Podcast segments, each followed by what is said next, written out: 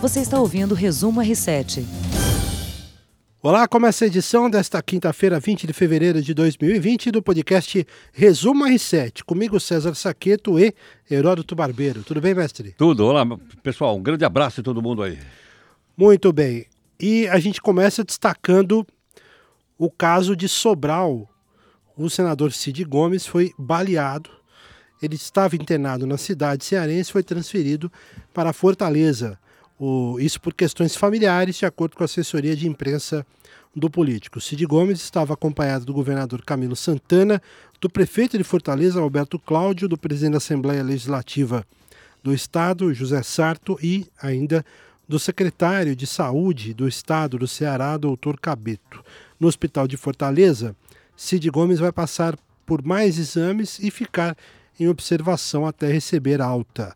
Ele deu entrada no Hospital do Coração de Sobral, na quarta-feira, permaneceu na UTI por 12 horas, mas na manhã desta quinta foi primeiro para a enfermaria e agora vai ser transferido. A assessoria do político diz que Cid está bem conversando e respirando normalmente. Heródoto, só para a gente situar né, para os nossos ouvintes e internautas, o senador foi atingido por dois disparos de arma de fogo durante um protesto na cidade de Sobral na quarta-feira. Ele havia tentado invadir um batalhão da PM com uma retroescavadeira durante protesto de policiais militares. Aliás, é, há uma crise na segurança pública do Ceará nesse momento, Heródoto. Exatamente. E ele estava é, de licença no Senado. Ele pediu uma licença de seis meses aproximadamente.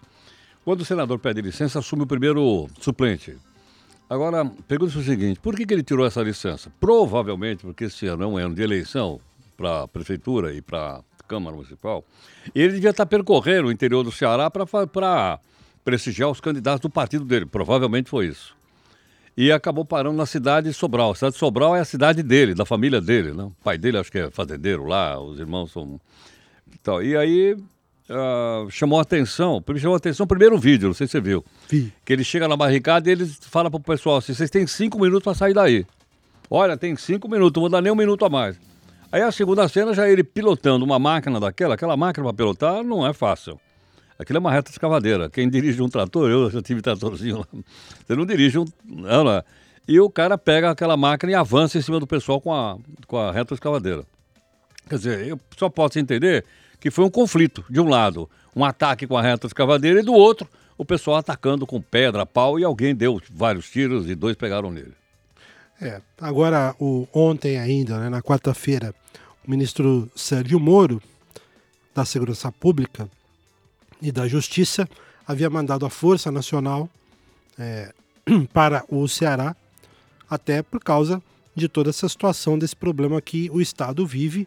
É, lembrando que o Ceará não, não, não há muito tempo já viveu um problema sério com ataques de facções criminosas, né, quadrilhas organizadas, quer dizer, já é um problema que está acontecendo há algum tempo. Recentemente também, é, integrantes da milícia do Rio de Janeiro foram presos lá no Ceará. Agora, só duas questões para a gente ser lembrado. Primeiro, Fortaleza, salvo engano, é a segunda cidade mais perigosa do Brasil. Porque você sempre mede por 100 mil habitantes. Primeiro é Maceió, tem 68 por 100 mil. Só para você comparar, São Paulo tem 8 por 100 mil. Rio de Janeiro deve ter um 12 por 100 mil. Em número de homicídios, É, tá de homicídios. E, e Fortaleza, é, é, essa Outra questão também é o seguinte, é uma greve da Polícia Militar. Polícia Militar não pode fazer greve. Nem Polícia Militar, nem Exército, mas não pode fazer greve. Então, o que eles podem fazer é pedir, pra, pedir aumento, fazer pressão dentro dos limites. Agora, uma greve, fechar o quartel, colocar máscara, aquilo não, não é possível. Né? Aquilo era para ter uma intervenção. viaturas, né? Só me engano, aquilo era para ter uma intervenção do Exército. Deveria ter uma intervenção do Exército, como o Exército fez no Rio de Janeiro, lembra ou não? Mas teria que ser alguma coisa desse tipo. Porque como é que você vai colocar em ordem o pessoal que está armado? O pessoal está armado do outro lado, e aí? Né? Mas infelizmente aconteceu aí o que o país inteiro tomou conhecimento. É.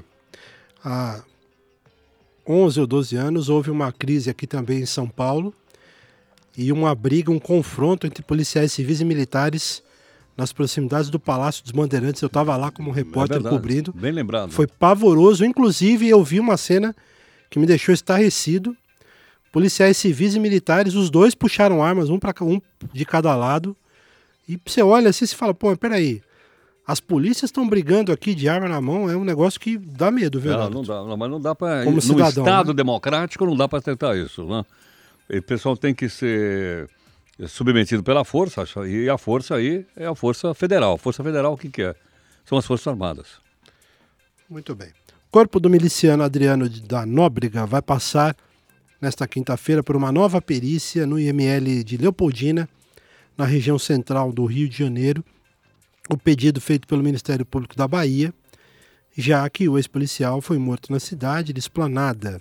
Adriano será periciado para apurar se há sinais de tortura ou execução. Segundo informações da Record TV do Rio de Janeiro, o corpo do ex-PM já está em estado de putrefação avançado, Não, uma vez que o IML de Leopoldina não possui câmera de, de congelamento. não tem câmara de Não tem. congelamento? Pelo amor de Deus. Mas aí compromete, Parece inclusive, filme- o trabalho. Mas né? parece filme de terror isso. É. Não parece filme de terror? O que, que é isso, gente? Não, e aí eu, eu fico pensando aqui, Heraldo, sem ser, obviamente, especialista, mas se o corpo já está deteriorado, prejudica o trabalho da perícia. Sem né? dúvida, claro. Sem dúvida alguma. Agora, por que já não fizeram essa perícia no local lá onde ele, ele, foi, ele foi morto? Sei lá, lá na Bahia ou no, no próprio cidade do Rio de Janeiro? Quer dizer, manda para a cidade natal do cara que não tem uma câmera frigorífica para colocar o corpo. Como é que faz? Já pensou? Não, sinceramente é duro. Hein? Olha, falar um pouco, mudar um pouco de assunto, falar de economia. Primeiro, antes, o, Heródoto, o ministro da Economia, Paulo Guedes, pediu desculpas às domésticas em um discurso no Palácio do Planalto. Isso numa semana em que há muita tensão entre o Planalto e o Congresso em função do orçamento e dúvidas sobre a permanência do próprio ministro Guedes. E por isso o tom foi apaziguador. O ministro disse, abre aspas, eu peço desculpas se tiver ofendido, fecha aspas.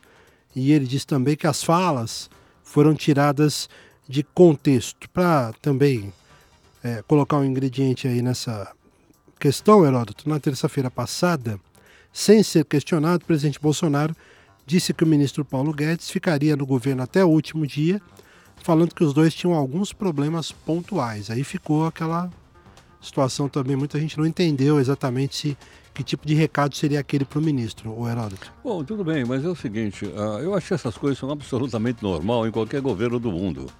É uma- quer dizer, não é porque o presidente diz uma coisa que todo mundo lá dentro tem que, tem que concordar. Concorda com umas coisas, discorda de outra. Eu acho que faz parte de um grupo. Em qualquer lugar é assim, numa empresa privada é assim, não, não, numa prefeitura é assim, por que não no governo federal? Agora, acho que o mínimo que ele podia fazer realmente era pedir desculpas, como ele pediu desculpas aí, tá? E vamos tocar a bola para frente. Muito bem. Olha, Heródoto, notícia aqui da economia, para quem está pensando em financiar a casa própria, a Caixa Econômica Federal lançou nesta quinta uma linha de crédito do banco com taxa fixa, sem correção, taxa de juros. As taxas vão começar a partir de 8% ao ano até 9,75%. As condições são válidas para imóveis residenciais novos e usados, com cota de financiamento de até 80%. As contratações estarão vigentes a partir da próxima sexta-feira. Taxa fixa varia até 9,75 é, e aí de acordo com o relacionamento que o usuário, né, que o interessado tiver com o banco. Né? É, vai variar de 8 a 9,5% se houver relacionamento com o banco. Se não houver, aí é 9,75. Mas já é um, um canal aí, uma abertura para financiamento. E também sabe o que é? é uma, vai, vai ser previsível. Por exemplo, se, a, se eu peço um, um financiamento para comprar minha casa própria, mas a correção ela é pós, né? ela vai depender da inflação, então eu não sei exatamente quanto eu vou pagar da prestação no mês que vem ou no ano que vem. Eu tenho que esperar sair o índice da inflação e calcular. Com essa proposta, eu sei quanto vou pagar, porque ela é pré-fixada. Então eu vou saber, olha, vou pegar por 30 anos, vou pagar durante 30 anos 2.450 reais e vou pagar 2.450 reais. Eu acho que isso dá uma segurança para a pessoa que compra o imóvel. Acho que é um avanço muito grande. Outra coisa que me chama em relação à Caixa, ela anunciou também um lucro extraordinário. Ela deu um lucro muito grande. Aí fico pensando o seguinte: como é que a gente colocou o seu Gedel Vieira Lima como vice-presidente da Caixa Econômica Federal? E depois foi pego lá na, lá na- Bahia com aquele bunker. Lembra disso ou não? Com 50 milhões de Quer dizer, a, a gente tem que perceber o seguinte, eu acho que nós, cidadãos, temos que entender o seguinte. Esses cargos não são para político. São para técnicos, são para pessoas que estão comprometidas com a empresa, no caso aí a Caixa Econômica, que é nossa, é de nossa propriedade, é do povo brasileiro. Agora o que acontecia? Você colocava aquele monte de político nas, na- nas diretorias da Caixa, esse pessoal roubava, não sei o que estou falando isso, é a justiça que diz que o cara roubou, não, não é? E ele está pronto, dá um pé já para sair da cadeia. Pegou 14 anos, vai cumprir pouquinho e agora vai passar por semiaberto. E vai trabalhar. Olha que maravilha, o Gedel vai trabalhar. Será que é num banco? Porque ele tem facilidade de contar dinheiro assim, não. Tem Ela- até máquina. mas é bom a gente, a gente, enquanto cidadão, entender isso, pô.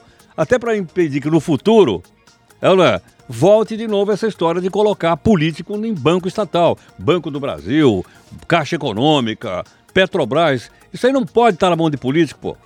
Ela, porque pertence a nós, povo brasileiro. E esse pessoal, pô, viu? O caso da Petrobras é o mais gritante, não é?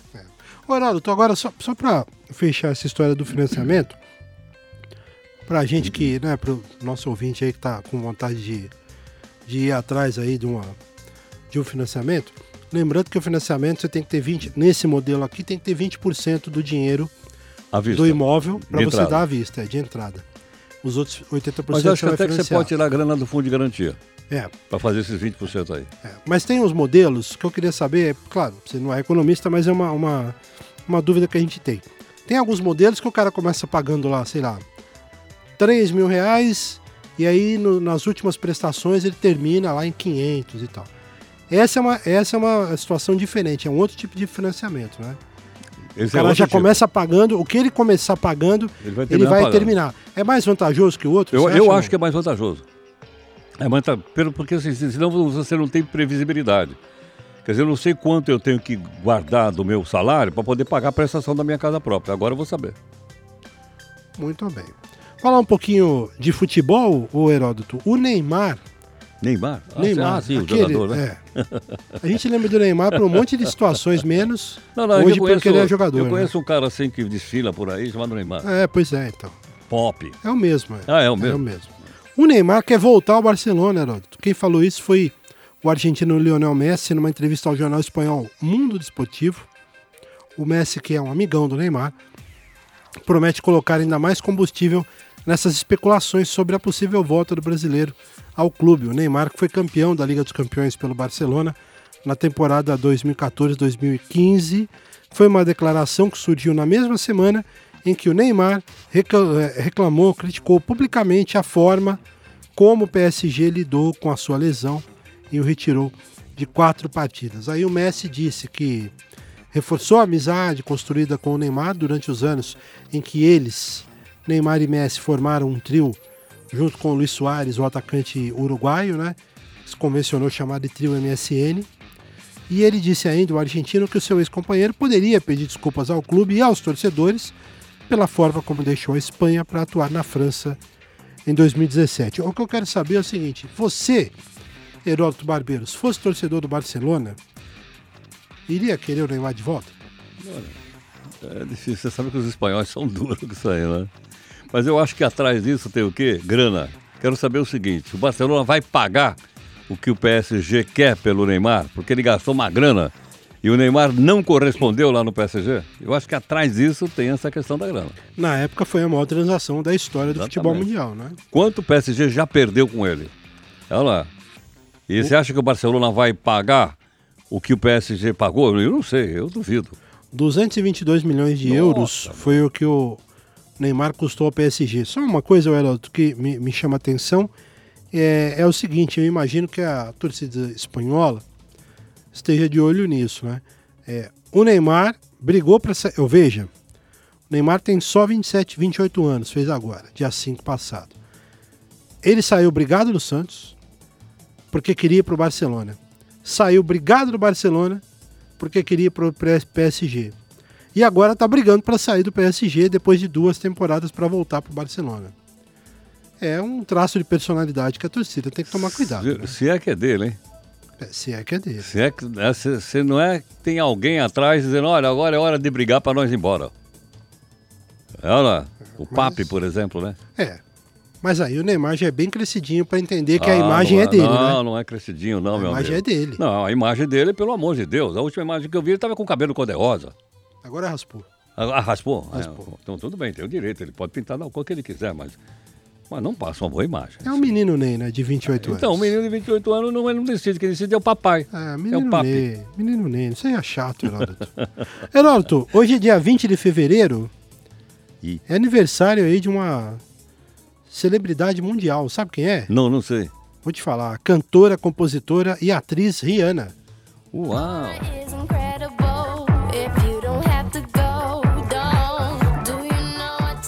Curte, Heródoto? Algumas músicas eu gosto. Muito bem, muito legal.